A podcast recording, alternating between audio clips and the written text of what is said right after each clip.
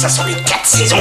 Ça sent la terre, la terre, la terre, la terre. Cette saison, Solène Rigoulet. Bonjour, bonjour à tous. Aujourd'hui, nous allons parler d'une grande famille de légumes. Il en existe du rouge, du vert, du frisé. Les choux sont à l'honneur. Chou-fleur, chou rouge, chou rave, chou cal, chou romanesco, chou frisé.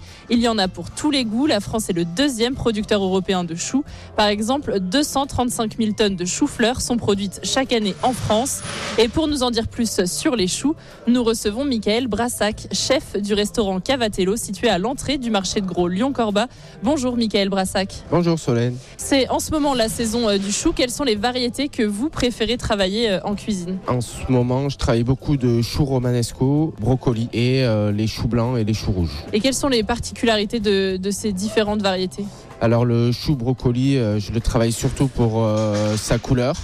Le chou romanesco pour sa douceur. Le romanesco, est-ce que vous pouvez nous le décrire visuellement pour euh, qu'on puisse euh, savoir c'est duquel on parle? un très beau chou avec euh, plein de sommités assez saillantes, pointues. Oui, il est vert, il est un peu en pointe, en pyramide pour qu'on puisse Voilà, le c'est ça, différencier des autres. Quelles sont vos astuces pour bien choisir les différents choux sur les étals quand vous, vous les choisissez pour, pour Alors il y a deux astuces, c'est la fermeté, la fermeté du légume en lui-même et sa couleur. Vous nous avez dit qu'en ce moment vous euh, cuisiniez certaines euh, variétés. Quels sont euh, vos secrets pour préparer le chou en cuisine? Alors tout ce qui est chou-fleur et euh, chou vert en général, euh, moi je les cuis dans une eau bouillante très salée et refroidie très rapidement avec des glaçons. Et vous nous avez dit que vous les faisiez cuits, mais il y a des variétés qu'on peut consommer crues.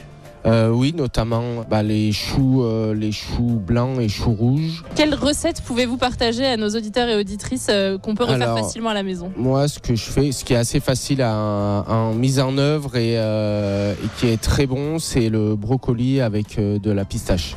C'est toujours le même principe, cuit, cuit dans de l'eau bouillante très salée et mixé avec des pistaches, des bonnes pistaches ou même de la pâte à pistache Pour faire un velouté du coup. ou une mousseline. D'accord, très bien. Merci Michael Brassac. La petite anecdote sur euh, le chou rouge. En Grèce antique, le chou rouge était cuisiné en soupe et consommé par les jeunes mariés pour euh, favoriser la fertilité.